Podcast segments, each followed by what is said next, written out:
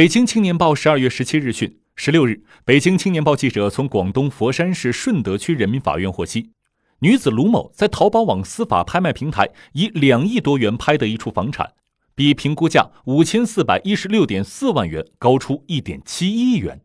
但其在规定时间内未交纳拍卖尾款，构成毁拍。